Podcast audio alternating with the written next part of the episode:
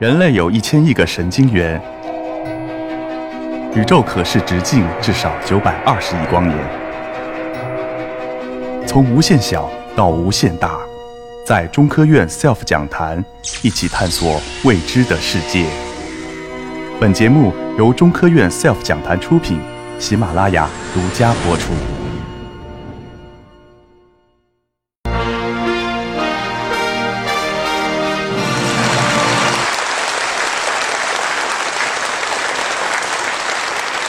大家好，非常荣幸来到广州海交会的讲坛。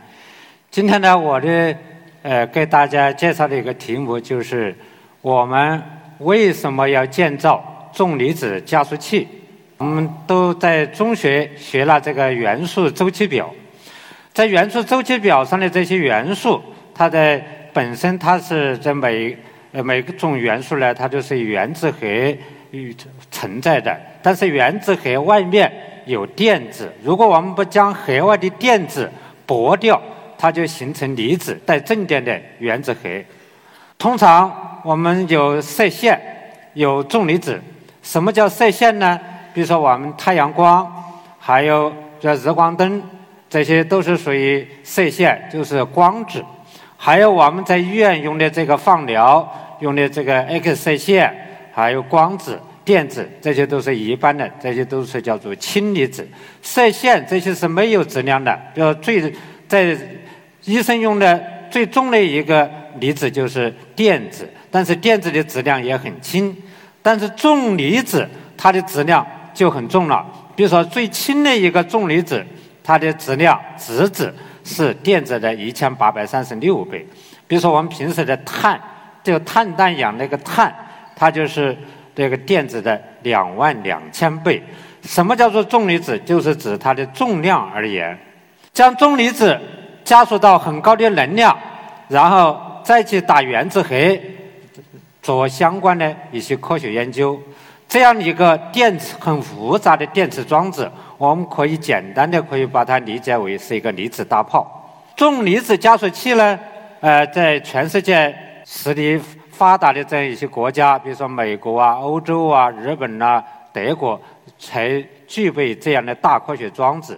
在我们国家也有，在兰州也具备这么一台大科学装置。这台大科学装置呢，是呃分三个五年计划完成的。第一个五年计划啊，六十年代，七五在八十年代，九五二零零八年完成了。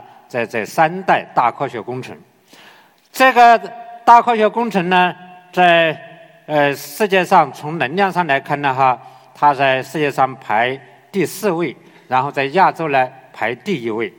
那么这个大科学装置是来干什么用的呢？我们刚才讲的这个元素周期表，元素周期表上呢，所有的元素在这么一个核素图上，它就是中间的这么一条核线。呃，就是说横坐标是中指数，纵坐标是直指数了。这条黑线呢，我们通常叫它叫做稳定线。偏离这个稳定线两边有很多核素，理论预言有八千多种，可是现在我们人类呢，只发现了三千多种。偏离这个稳定线这个核素图的边界在什么地方？超出元素周期表外面还有没有元素呢？都不知道。所以说。周期表的这个边界在哪里？这是我们核物理科学家呃最终的在这终极目标。为什么要研究这样一些呃核物理呢？那是因为只有了解了这些核物理，我们才能够完善现有的这些核理论、核模型，最终这个彻底。驾驭原子核，让那个原子核呢为人类做贡献。在兰州这个大科学工程，就是一五这个大科学工程，它最大的一个贡献就是为我国两弹爆炸做做技术研究。这个大科学工程的两弹爆炸之后呢，呃，然后它的历史使命就完成了，就划归到科学院做基础研究，做核物理研究了。然后在“十二五”期间，我们国家又布局了呃两台大科学工程，就落户在咱们广东的惠东县。这两大科学装置，第一个大科学工程叫做强流重离子加速器，它的主要科学目标是解决原子核物理的一些前沿科学问题，比如说进一步研究原子核内部的结构、元素的起源，啊啊，宇宙能量的起源。你看元素周期表上比铁更轻的这些元素，这个宇宙当中是怎么形成的？咱们科学家已经把它搞得非常清楚。但是比铁更重的这些一些元素，比如说金呐、银呐、铜啊，或者铀啊，这些元素宇宙当中是怎么形成的？科学家是不清楚的。所以说，我们现在建这个大科学工程，就主要是为了呃搞清楚这个科学问题。第二个的大的科学工程是加速器驱动善变装置。核电站发完电之后，它剩下很多核废料，对，这个核废料。但核废料现在人类的处置方式是什么一个方式呢？就是把它浓缩，拿到一个荒无人烟的地方把它埋起来。埋起来之后呢，但是这个地方呢就不能去人了，永远都不能去人，千年万年都不能去人了。有人做了一个预测。在咱们国家，二零三零年，咱们国家的总的核电总装机容量有可能是全世界的总和，将会产生很多大量的核废料。如果说是都拿来埋起来，那就要找很多地方了。那我们将来埋的地方越多了，咱们这个后辈、子孙后代那生存都没有生存的地方了。所以说，这是一个非常很严重的问题。所以说，现在这个大科学工程呢，就是为了解决这件事情而去建造的。它的一个什么一个原理呢？它就是将这个核废料，然后放到一个炉子里面，然后再建造一个强流的加速器，让它产生很多的中子，将这个核废料继续燃烧，继续燃烧，它也是一个继续发电的一个过程。燃烧之后，它比如说。它原来的毒性是一千年、一万年，就把它变成呃几几百年或者呃几年。原来是几百年的这个毒性，也可能变成几天，这样它就毒性大大就就减弱了，就核灰灰化掉了。这件事情成功之后，核能才会真正变成人类绿色千年的这个能源。大科学装置。它在科学上呢，但是它有它的贡献。那么对国家、对社会有什么作用呢？大科学装置是国家战略呃科技力量的一个储备，它是新原理、新技术、新方法、新工艺创新的一个摇篮。在整个大科学工程建造过程当中，它会派生出很多的核技术，将会广泛应用于国防。工农业人人民的生活健康，后面呢，我做一些介绍。首先是在这个交叉领域的应用，比如说在航天领域应用，比如说咱们北斗卫星或者宇宙飞船、嫦娥一些那个空间元器件，这上天的所有的空间元器件，它在太空当中都要受到这个一个辐射。它在上天之前必须要做重离子的检测，如果不做重离子的检测，它上天之后有可能受到一个离子的照射，就可能会发生翻翻转，就会控制失灵，数据、图像传不回来。所以说，必须要在上天之前经过重离子的检测，然后进行加固，然后才能上天。另外一个就是核空膜的应用，核空膜是什么意思呢？比如说，把膜那个孔啊做成跟原子尺度大小的这样一些孔，可以做成锥形、圆柱形。它可以拿来做什么用呢？比如说要动手术，动手术就有可能要输血，老百姓都会害怕。为啥？因为怕传染上艾滋病呐、乙肝病毒啊。那个是用核空膜来进行过滤的话，就可以解决这些问题。还可以比如说用核空膜用来防雾霾。比如说，用来做纱窗，用来做口罩，这都可以。你看，反正我在家里面炒菜，我就是戴核空膜的口罩了。然后又还可以海水淡化。你要比如说咱们军舰上呢，像中东啊这些用核空膜就是海水一过滤就可以达到饮用的标准。还有比如说咱们开的电动汽车，电动汽车用的那个电池，如果用黑红膜来做那个电池的隔膜，就可以大大增加它的安全性以及它的这个电池的性能。当然还有很多用途，很多用途，我这里再不细讲了。接下来呢，主要再介绍一下在农业上的应用。大家都知道浮躁诱变育种，比如说拿到卫星上去摘下来育种，还有那个谷瘤磷这些育种。但是用重离子的育种呢，和这些育种方法呢，就是说原理基本上原理是一样的，但是它有个本质区别，它的图变谱非常宽。比如说我们可以选择它高产，或者是抗病毒、抗病虫害、抗倒伏、耐高寒这样一些品质。下面我举几个例子，比如说小麦，现在我们做的一个品种在河西走廊已经推广了将近八百万亩的冬小麦，它可以不但保持它的这个味道好，而且可以让它增产，嗯，那增产百分之十二。然后这棉花，我们国家在新疆大量种植棉花，这个棉花呢，这个种植面积一望无际，但是每年呢，你看都要在收割的时候都要很多人去进行采摘。这样就是那个劳动量非常大，非常辛苦。但我们就做了一个新品种，让这个棉花呢早长叶子，多长棉桃，这样就会实现它的高产。做的一个比较极端一个情况，比如说在南方，呃，普遍种植这个蓖麻，蓖麻呢可以用来做高档的航空用油了。我们这个蓖麻呢就可以让它不用长叶子了，就直接长蓖麻就可以了。或者用来做花卉，我们可以将那个叶子把它变成花。变成花的这个颜色五颜六色，就它还可以随着春夏秋冬这个季节的温度变化而变化。比如说，在家里面，咱们就买这么一盆花，就可以相当于买好几盆花了。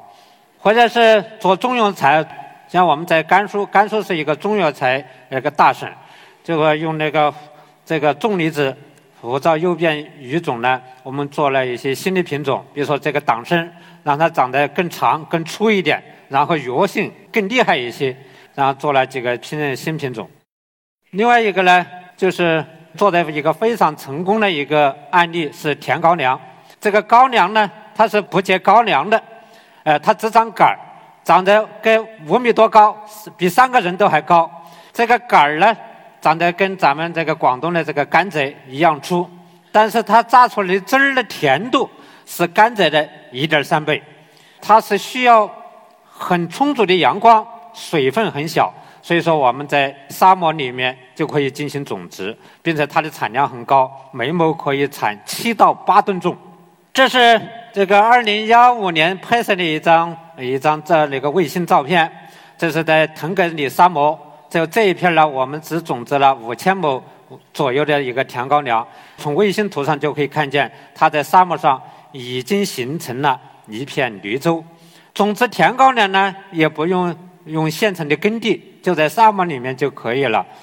就在沙漠里面把那个沙一推平，然后种子一撒，就然后就稍稍浇一点水就可以。因为腾格里沙漠呢这个水位比较浅，打个十来米深的这个井呢，水就出来了。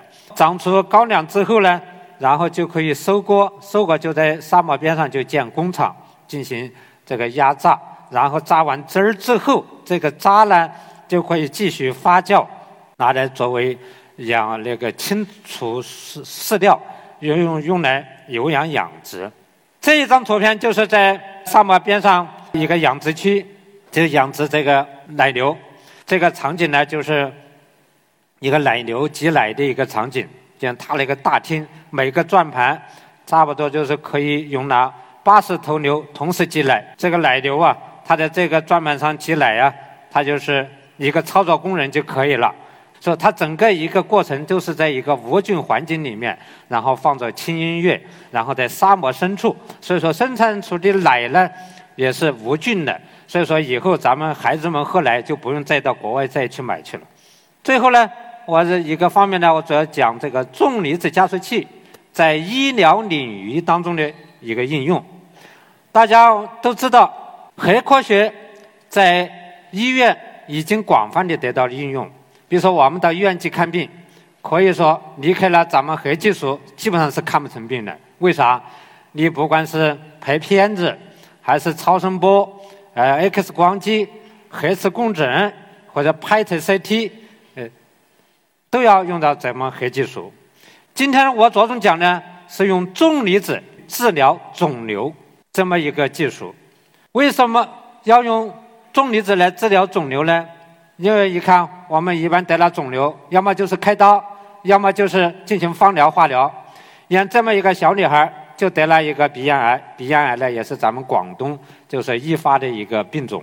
他就经过了五个月的一个普通的一个放疗，就是刚才说的那个氢离子射线这么一个放疗。结果五个月之后，这么漂亮的头发一根都没有了，眉毛也没有了，就剩下了一根眼睫毛。它为什么这么大的副作用？这是一个对比图，刚才讲的光子。它到达肿瘤区的时候，它的能量已经降低了，而它大量的能量损失是在穿透的过程当中损失掉了，损失到健康组织上去了。也就是说，咱们普通的放疗，它就说在光子或者 X 射线杀死癌细胞的同时，它要杀死更多的正常细胞作为代价。所以说，刚才我们看见了它的副作用很大。头发也没有了，眉毛也没了，还有可能出现恶心呕吐。第二个呢，就是质子，质子呢比那个光子呢要好一些，但是呢，它在穿透的过程当中，对那个正常细胞还是会有损伤，但是比光子要好多了。但它的俗流光斑要比光子呢又又缩又小的更多了。重离子呢，它在穿透的过程当中呢，那比前面的光子质子更好了。它在穿透的过程当中，对健康组织是几乎的损伤是很小的，而且质子和重离子呢有个更好的好处，在肿瘤细胞的后面，肿瘤的后面对健康组织还有保护作用。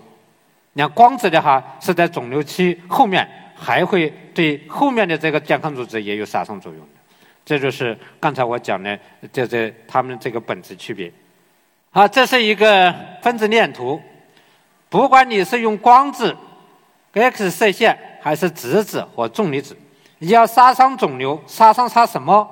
就是杀伤肿瘤细胞 DNA 的双链断裂，让它断裂。